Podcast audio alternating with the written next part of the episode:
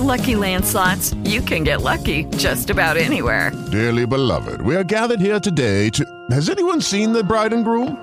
Sorry, sorry, we're here. We were getting lucky in the limo and we lost track of time. No, Lucky Land Casino, with cash prizes that add up quicker than a guest registry. In that case, I pronounce you lucky.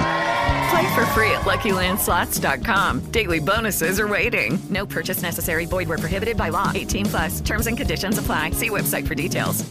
Hey guys, it is Ryan. I'm not sure if you know this about me, but I'm a bit of a fun fanatic when I can. I like to work, but I like fun too. It's a thing. And now the truth is out there. I can tell you about my favorite place to have fun. Chumba Casino. They have hundreds of social casino style games to choose from with new games released each week. You can play for free anytime, anywhere and each day brings a new chance to collect daily bonuses. So join me in the fun. Sign up now at ChumbaCasino.com. No purchase necessary. VGW. Void prohibited by law. See terms and conditions. 18 plus. Bienvenidos al podcast Ventatregia sobre ventas, empresa y estrategia de la mano de Nathan Manzaneque, autor del libro sobre liderazgo y ventas, Samurai Networker, disponible en Amazon.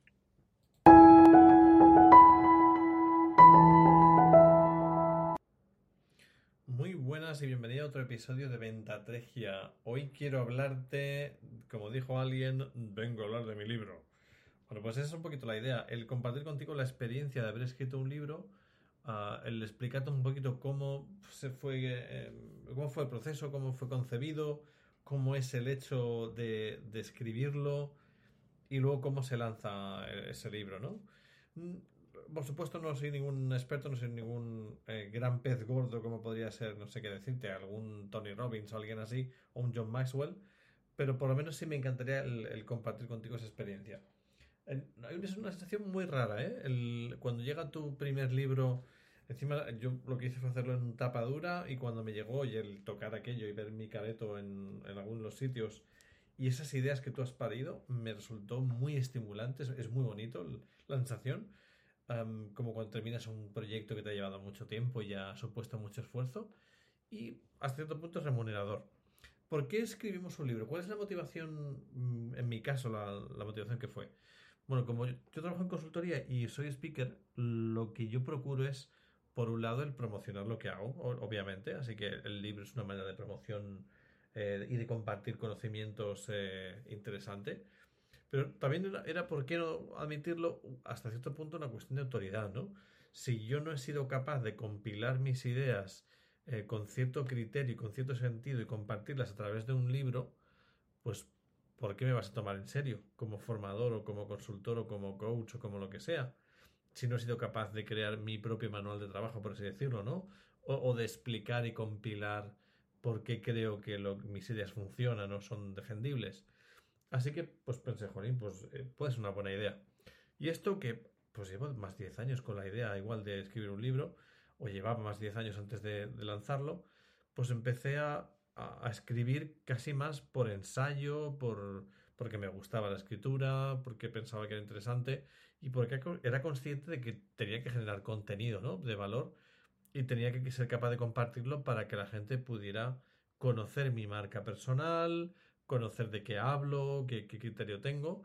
Y empecé a hacerlo en el formato de blog, en el formato de pues, un capítulo, un artículo.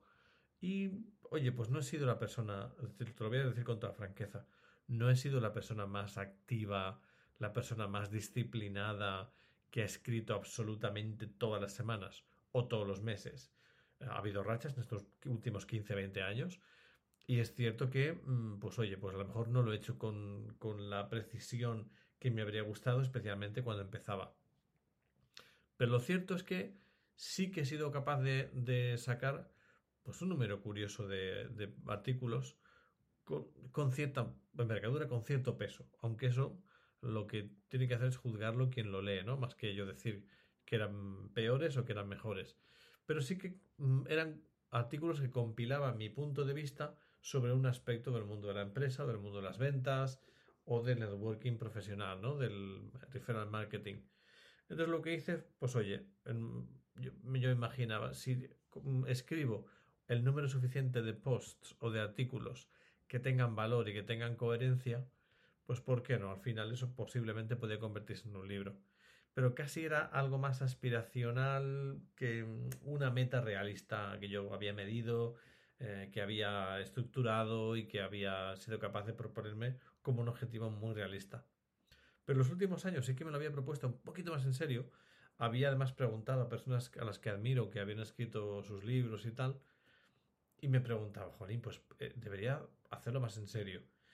Y una de las cosas que pues digo a mis clientes es que cuando estás determinado a hacer algo, deberías compartirlo, deberías comprometerte y decirle a la gente, oye, voy a hacer esto. Y eso es lo que hice. Empecé a decir, oye, pues tengo un libro así a medio escribir porque ya tengo contenido en formato de mm, artículos y de blog. Y mm, pues mira, estoy determinado a sacar un libro. Esta es la idea que tengo. Quiero sacarlo este año. Bueno, pues esa idea de sacar, tengo idea de sacar el libro este año, se convirtió en más de cinco años. Me atrevería a decir, desde que escribí el primer artículo hasta que terminé, mm, pues casi una década para escribir mi primer libro. ¿Qué te parece? Prácticamente 10 años para escribir el, libro Samurai Worker Y pensé, bueno, pues si yo tengo 28 capítulos aproximadamente con aprendizajes sobre el mundo de las ventas y el referral marketing y también pues sazonadas con, con mucho escrito sobre inteligencia emocional y liderazgo, ¿no? Pues todo eso, ¿qué, ¿qué tipo de coherencia le puedo dar? Y pensé, ¿para quién va a ser este libro, ¿no? Aquí me gustaría que ayudara. Y pensé, pues puede haber dos perfiles. Puede haber una persona que ya está un poco de vuelta, que ya practica networking hasta cierto punto, pero está un poquito mm, o cansada o, desenfocada o, ya no sabe muy bien o hasta qué punto utilizar networking como recurso eh, válido y está casi más por la experiencia social que, por el valor que puede obtener. Y luego también otro perfil que es la persona que empieza, la persona que quiere abrirse camino, o bien como empresario o bien como profesional. Y pensé en mi hija, pensé en mi hija April, ah, que ahora mismo, ah, en este momento en el que estoy grabando este episodio, tiene 15 años, no le queda tanto, para arrancar su experiencia profesional, su carrera, y le va a hacer falta el saber cómo vender, cómo presentarse al mundo, cómo liderarse a sí misma, cómo liderar a otras personas eh, que pueda haber en su equipo, cómo liderar hacia arriba, porque hay veces que no hay más remedio que liderar a nuestros jefes, eh, especialmente cuando adolecen de cierta madurez emocional o cierta inteligencia emocional, pues a veces nos toca liderar hacia arriba. Y pensaba, ¿qué podría hacer yo si yo faltara para transmitirle qué es lo que yo he aprendido después de 46 años de vida que tengo ahora? ¿Qué es lo que yo he aprendido sobre cómo se vende? Sobre cómo presentarte eh, en, tu carrera, en tu trabajo, en tu empresa, cómo hacer equipo, cómo conseguir que otras personas quieran ayudarte cuando haces networking. Y todo eso me llevó a escribir o, a enlazar todo esto escrito también y a terminar de escribir Samurai Networker. ¿Y por qué Samurai? Pues que me, pareció un, símil eh, válido.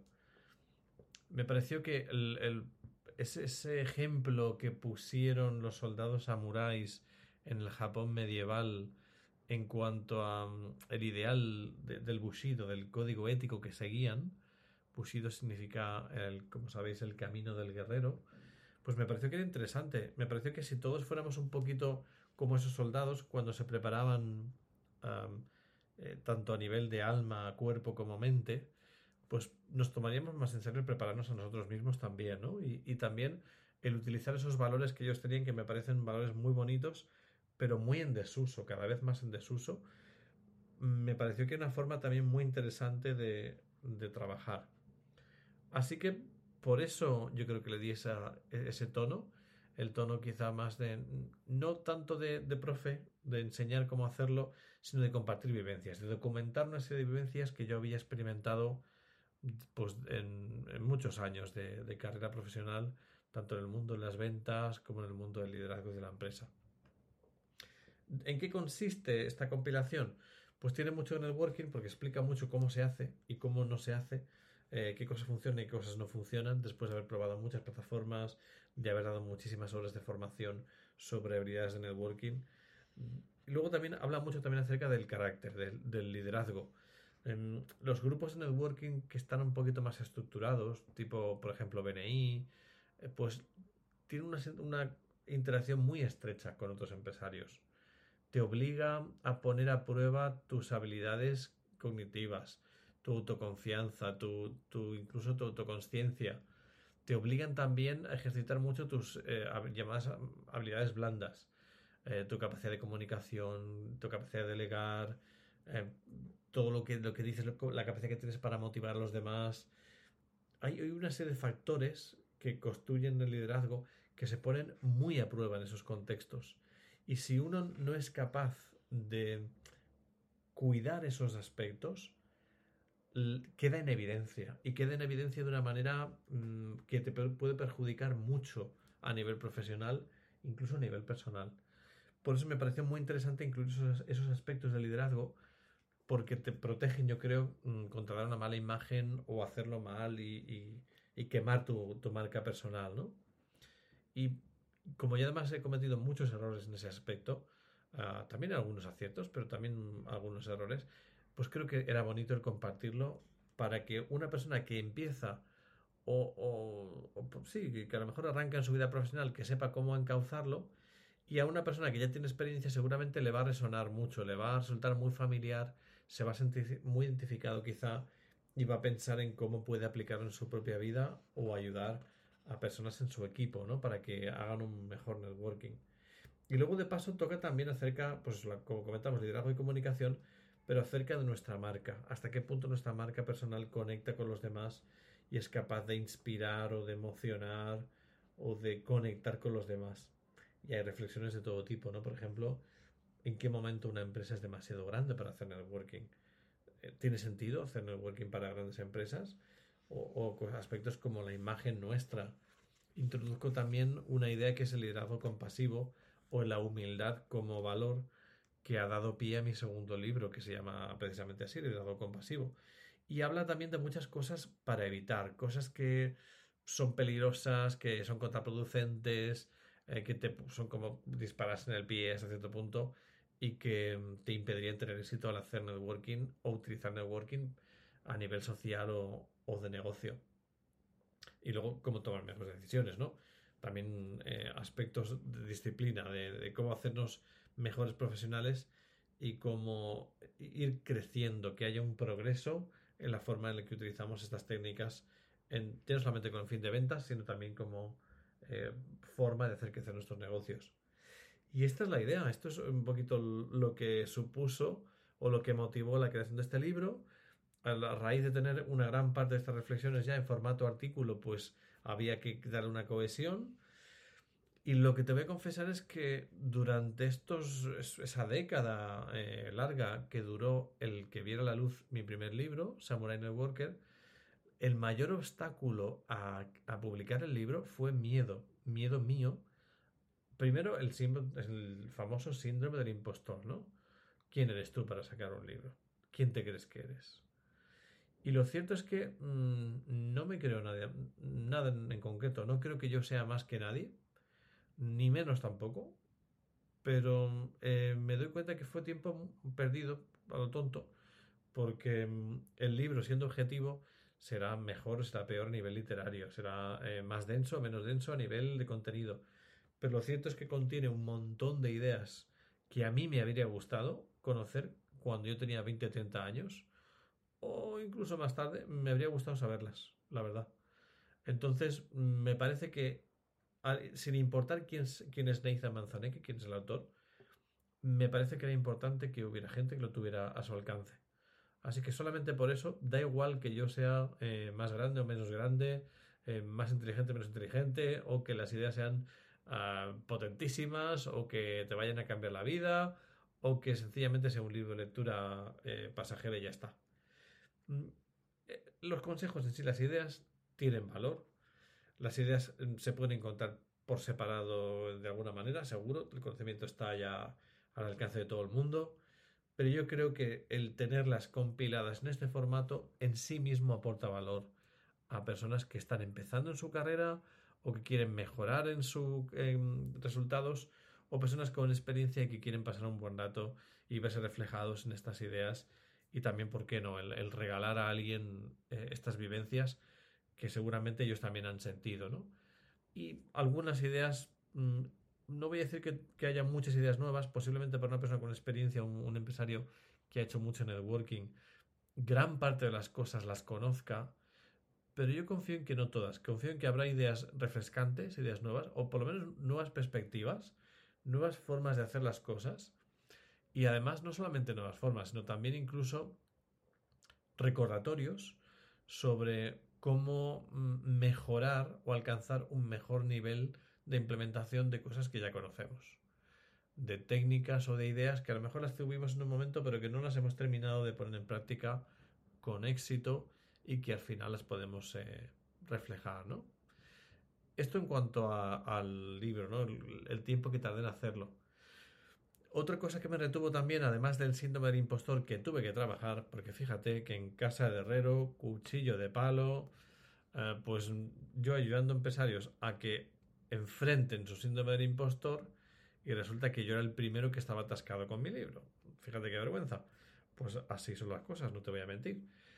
Y llega el momento pues que comentaba con algunas personas y, oye, pues sí, pues tengo la idea de lanzar un libro, tengo un libro sin escribir, ah, enhorabuena, tal. La primera vez que vi una mirada escéptica en, una persona a la que tengo mucha aprecio, que me hizo ver esa mirada, de alguna forma fue como si me hubiera dicho a la cara, venga ya, si tú, que, tú tienes un libro para sacar, venga ya. Si fuera así, pues ya estarías más adelantado, ¿no? O lo harías. Pues esa fue la primera vez que dije, tengo que contar la manera de vencer los obstáculos que me están taponando este proyecto, me están bloqueando en este proyecto. Y si yo soy capaz de ayudar a otras personas con sus bloqueos, tengo que conseguir desbloquearme. Y eso eh, cobró especial significado en noviembre de 2022, que fue el momento en el que eh, por última vez alguien me, me, hizo llamar la atención o llamar la atención sobre ese hecho, ¿no? Oye, fíjate qué bueno eres con otras personas, qué pena que tú tengas ese bloqueo. Pues eso fue noviembre. Durante todo diciembre de 2022, en mis ratos libres, que no eran muchos, después de hacer una jornada muy completa de trabajo, mm, pues resulta que empecé a, pues mira, costa de horas de sueño y demás, pero dije, mira, este bloqueo lo vamos a superar, lo voy a superar y la razón va a ser que la información que contenga va a aportar un valor en sí mismo que va a trascender a Nathan Manzaneque. Entonces da lo mismo. Mm, da igual que, que, seas, como seas tú de bueno, da igual la opinión que tengan los demás. Esta información en este formato tiene que estar fuera. Así que por eso em, empecé a trabajarlo, me pregunté, vale, ¿qué me falta? ¿Me falta estructurar algún párrafo de conexión? ¿Me faltan estructurar o dar coherencia o cohesión algunas ideas en algún capítulo. Hay algún capítulo que necesita algún refuerzo porque siento que le faltan ideas que me gustaría completar, que me gustaría aportar. ¿Qué me va a faltar después? Que nunca he publicado un libro y no sé cómo hacerlo. Que soy totalmente desconocido o era totalmente desconocido como autor y que entonces ninguna editorial me iba a publicar. Que a lo mejor tenía que arriesgarme y tenía que publicar yo solo en Amazon, pues no sabía cómo hacerlo. Y el no saber, el no tener la información, era lo que me estaba paralizando. Y claro, una vez identificado, si estoy paralizado por el síndrome del impostor y porque no sé cómo voy a publicar, pues ¿qué voy a hacer? Reunir la información. Primero, trabajé en mi síndrome del impostor, me miré al espejo y me dije, vamos a ver, campeón, vamos a trabajar el mismo proceso que trabajamos con, otros compañeros, con otras personas que tienen este problema, ¿no? ¿Te está sirviendo este punto de vista? ¿Qué te está aportando de beneficio el, este bloqueo eh, o estas ideas negativas que dicen no eres suficiente, no eres lo suficientemente eh, grande, creíble, inteligente, sabio, experimentado, em, ¿Quién eres tú con relación a alguien como Tony Robbins o como John Maxwell? ¿Quién eres tú comparado con ponentes como, no sé, Víctor Coopers, con los que has compartido escenario en, congresos? ¿Quién eres tú con relación a, gente potente como Mario Alonso Puig, al que admiro muchísimo y ojalá que pueda compartir escenario alguna vez con él? Pues nadie. Esa es la, la primera respuesta que me salía, ¿no? Y a base de, trabajar y reflexionar, bueno, estas ideas me están ayudando a mejorar, son producentes, me, me ayudan, son constructivas, me ayudan a trabajar mejor y a superarme como ponente, como mentor, como consultor. Y me di cuenta que no, no eran cosas que me estimulaban a crecer. Lo que me estimula es pues, continuar formándome, eh, la lectura, otras cosas, pero estas ideas no me ayudaban. Así que, como no eran válidas, como no eran constructivas, las deseché. Y pensé, mira, pues ya no son un obstáculo estas ideas. Ya no me siento un impostor el valor que tenga que aportar lo voy a aportar con toda humildad y con toda naturalidad. Y que se mueren los feos, como decía aquel. En broma, ¿eh? No quiero que se muera ningún feo. Si no, seguramente también me moriría yo. Uh, pero eso fue un poco la idea. Trabajar en desatascar eso. Eso fue en noviembre de 2022. Y mmm, ese coletazo que me dio esa, ese relapse o esa recaída en el síndrome del impostor que parece que estaba ahí latente bajo la alfombra, pues la trabajé y pues mira, eh, dejó de ser un obstáculo. Pero aún así me quedaba ese miedo de decir, bueno, vale, mm, lo que me falta es pues eh, mucho trabajo por un lado, de, de vamos, revisar, de el proofreading, el, el ver un poquito de perfeccionar o terminar el libro. Y luego también me faltaba algo también importante en el proceso que saber cómo iba a publicar. Así que me tienes averiguando diferentes opciones, eh, pues contacté con varias eh, editoriales, alguna me pidió manuscrito, pero yo no veía que eran editoriales que tuvieran una trascendencia muy grande. Mm, además, me di cuenta de que en el mundo editorial, tal y como está en este momento, las editoriales no invierten en promocionar el libro. Entonces pensé, si no me van a promocionar y se van a beneficiar de unos royalties muy altos, y al final voy a tener que ser yo el que me busque la vida para vender o promocionar el libro, hay muy poquita diferencia con autopublicarse en Amazon. Y además, una vez que empecé a investigar, el proceso para publicar un libro en Amazon es muy sencillo, o relativamente muy sencillo, como para dejarlo todo en manos de, de una editorial pequeña seguramente, ¿no? Así que dije, mira, esa va a ser la vía. Cometí un error grande, además, ¿eh? fíjate que en el momento de tomar la decisión de que iba a publicarlo, mira, voy a dejarlo ir. Como decía un mentor que tuve, un muy buen hombre, Raimundo Ferrandiz, se llama, se llamaba, y este hombre me, me decía, Nathan, lo, lo mejor es enemigo de lo perfecto. Al revés, lo mejor es enemigo de lo bueno, me decía. Queriendo decir, Nathan, eres muy pijotero, eres muy perfeccionista. Y eso te hace daño, porque te hace buscar una perfección que no existe. Eh, y eso supone que ralentizas cosas que deberían estar ya hechas. Entonces, es esa idea, lo mejor es enemigo de lo bueno, me hizo pensar, mira, si yo retengo este proyecto, este manuscrito, este libro, otros 10 años, y sigo trabajándolo, o otros 20 años, pues seguramente va a ser un libro mejor. Es muy posible que podría ser un libro mejor. Pero ¿sabes qué? No va a ser un libro. Porque como nunca va a ser perfecto, nunca va a ver la luz. Así que me dije, voy a escuchar esas palabras sabias de Raimundo y lo voy a dejar ir. Y el, objetivo que me voy a poner, si estamos en el día tal de diciembre, para el día 1 de enero a las 0000 horas, este libro tiene que estar disponible en Amazon. Y efectivamente, a las 0000 estaba disponible en Amazon. Por supuesto, no era perfecto. Esa fue la primera edición.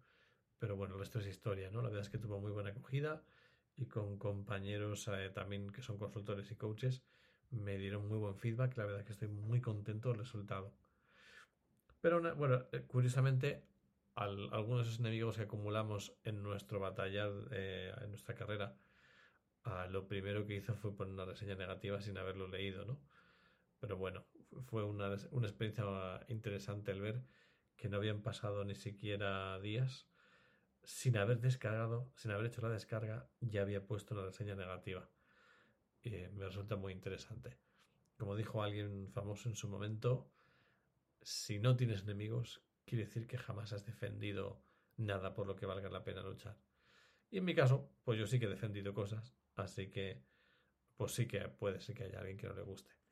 Pero libres el criterio de cada uno, por supuestísimo, pero quiero compartir contigo esa experiencia, como ha sido de haber lanzado el libro, ¿no? Por supuesto, el libro es como cualquier otro producto o servicio. Eh, si no hay promoción, si no hay marketing, no hay ventas. Y aunque he tenido ventas mensuales, cada mes se ha vendido, se ha vendido solamente, yo diría que por la atracción, por, por haber compartido el hecho de que había escrito el libro con personas concretas, las que yo contacté, es una promoción directa. Oye, fíjate, estoy ilusionado por mi primer libro, me encantaría que le echaras un vistazo. Por un lado, redes sociales también, y luego también el participar en podcast en programas de YouTube y en otros eh, entornos eh, profesionales en los que he compartido sobre el libro, ¿no? Además tengo la inmensa suerte de ser embajador y director regional para Europa en EDVE, la escuela de ventas más grande del mundo en español, que está pues en todas las Américas, en Estados Unidos, en Centroamérica y en América del Sur, además en España. Y tengo la suerte de, de pues tener ese, ese privilegio, ese trabajo en la escuela de ventas y también de ser ponente para ellos. Pues eso en sí mismo ya es un activo porque me permite estar en contacto con consultores de, como os he comentado, desde Chile hasta Estados Unidos y Canadá y desde España hasta México, Colombia, ¿no? Entonces, ese privilegio ha hecho que muchos de mis compañeros me hayan entrevistado y que el, libro se haya conocido en, en otras partes del mundo que de otra forma pues, sería totalmente desconocido. Y eso pues lo tengo que agradecer a ellos. Pero, ¿qué, ¿qué, nos enseña eso? Pues que si te planteas escribir un libro y te planteas cómo promocionar una vez que lo tienes escrito, el esfuerzo lo tienes que hacer, tienes que planificar el aparecer en diferentes podcasts, en diferentes medios y mover ese libro, ¿no? En el momento que dejas de moverlo, salvo que seas, mmm, no sé qué decirte, Richard Branson, pues entonces, salvo que seas ese tipo de personalidad, vas a necesitar el, moverlo. Incluso personalidades como el gran Cipri Quintas, al que me encantaría conocer, fijaros que todavía no conozco y, me haría muchísima ilusión el colaborar con él. Ah, o, el gran Mario Puig, por ejemplo, ¿no? Pues fijaros, este, este, tipo de personas cuando sacan el libro, pues aún así tendrán que hacer promoción, me imagino, ¿eh? pero, pero a lo mejor ya no tanta, porque ya tiene una marca construida a nivel internacional muy, muy fuerte, muy potente. Y en ese camino estamos, ¿no? En ese camino estoy yo, con toda humildad, pero bueno, poquito a poquito, pues haciendo peldaños o subiendo peldaños, eh, o intentándolo por lo menos con, pues eso, con mucha modestia y con mucha humildad, pero con mucho trabajo también. Y esta es la experiencia o, cómo ha sido el proceso. Continúa la promoción del libro, entonces mm, ya estoy en mi segundo, eh, escribiendo, terminando la escritura del tercero, del que mm, eh, os contaré algo eh, más adelante que tiene que ver con comunicación.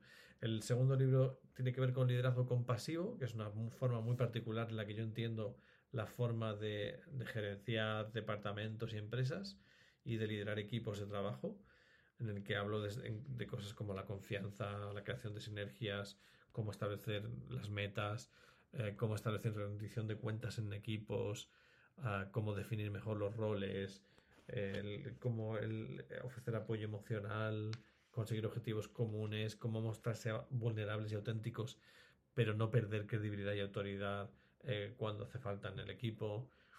aspectos que para mí son muy fundamentales que creo que pueden ayudar a una persona que quiere crecer en liderazgo y que se ha hecho las mismas preguntas que yo me he hecho, ¿no?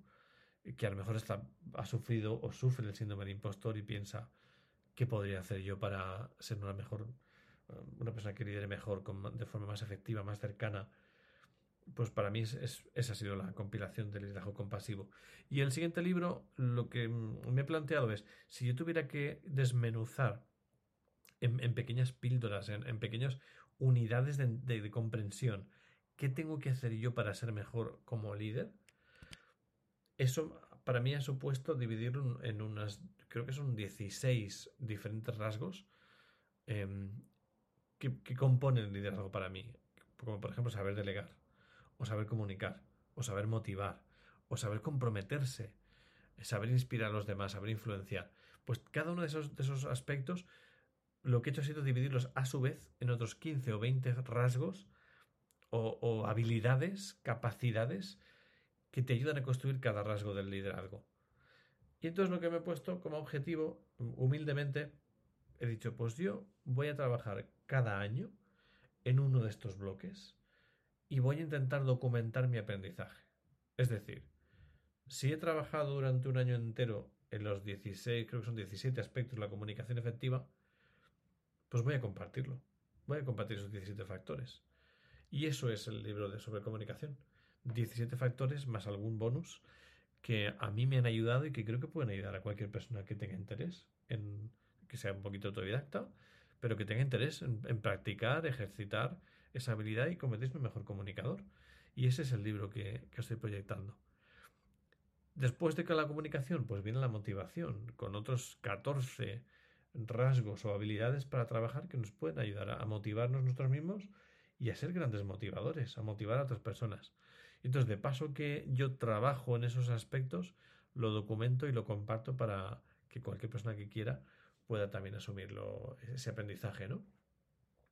Y son aspectos, eh, eh, estos son los que trabajo, por ejemplo, el, el, Samurai Network, que está más orientado a cómo vendemos ideas, ¿no? Cómo nos vendemos a nosotros mismos y cómo vendemos nuestras empresas. Hasta el, último que estoy escribiendo sobre comunicación y motivación. Pues todas estas son ideas que marcan una diferencia abismal entre tener buenos resultados a nivel profesional o resultados normalitos, mediocres.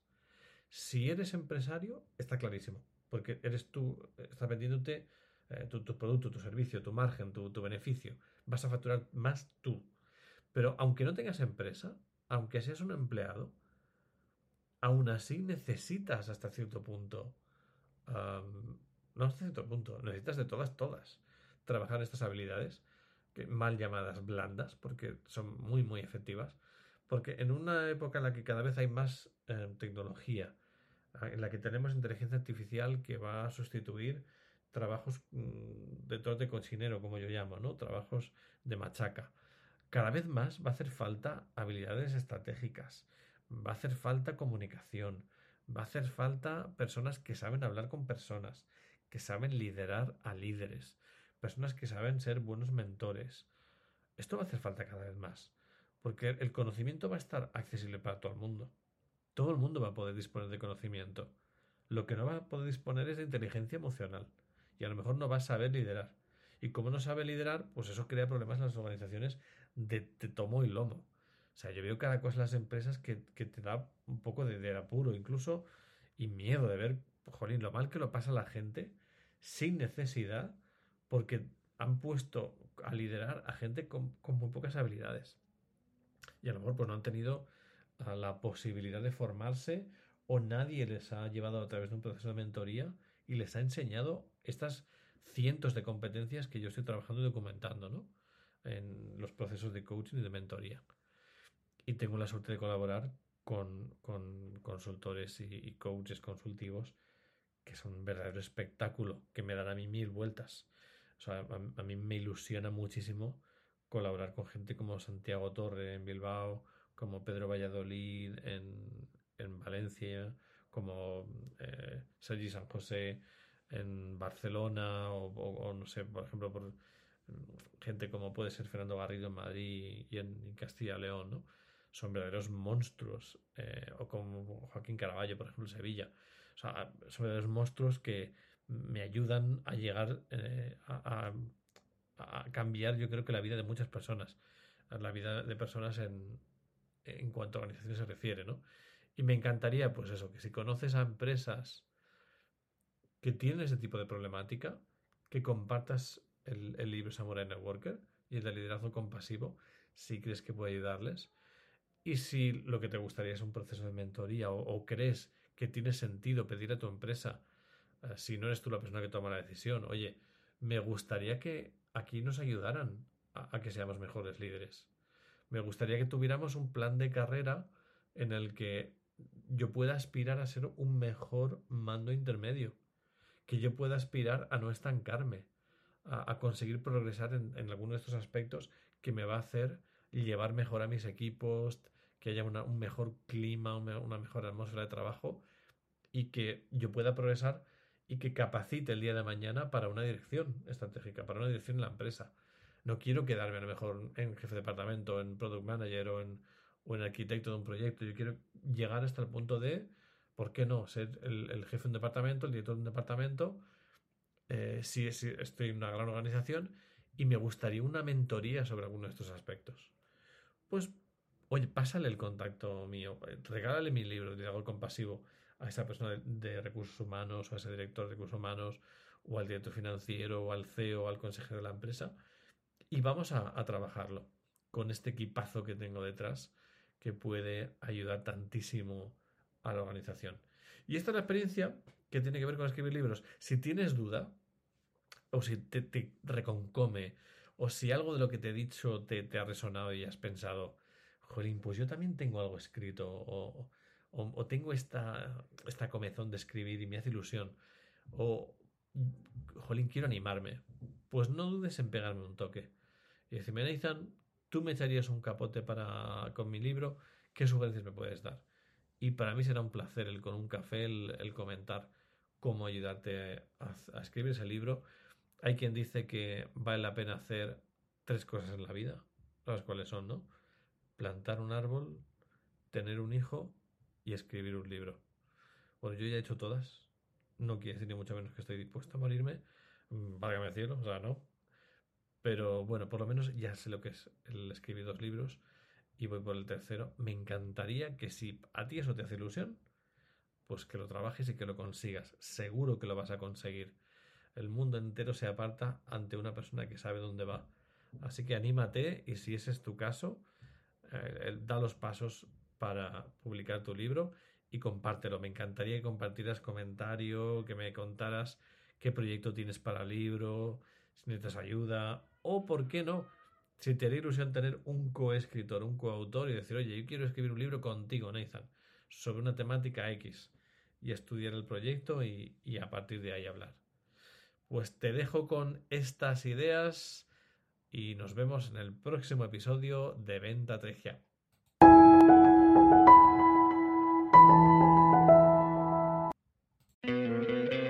¿No te encantaría tener 100 dólares extra en tu bolsillo? Haz que un experto bilingüe de TurboTax declare tus impuestos para el 31 de marzo y obtén 100 dólares de vuelta al instante. Porque no importa cuáles hayan sido tus logros del año pasado, TurboTax hace que cuenten. Obtén 100 dólares de vuelta y tus impuestos con 100% de precisión, solo con Intuit TurboTax. Debes declarar para el 31 de marzo. Crédito solo aplicable al costo de la presentación federal con TurboTax Full Service. Oferta sujeta a cambios o cancelación en cualquier momento.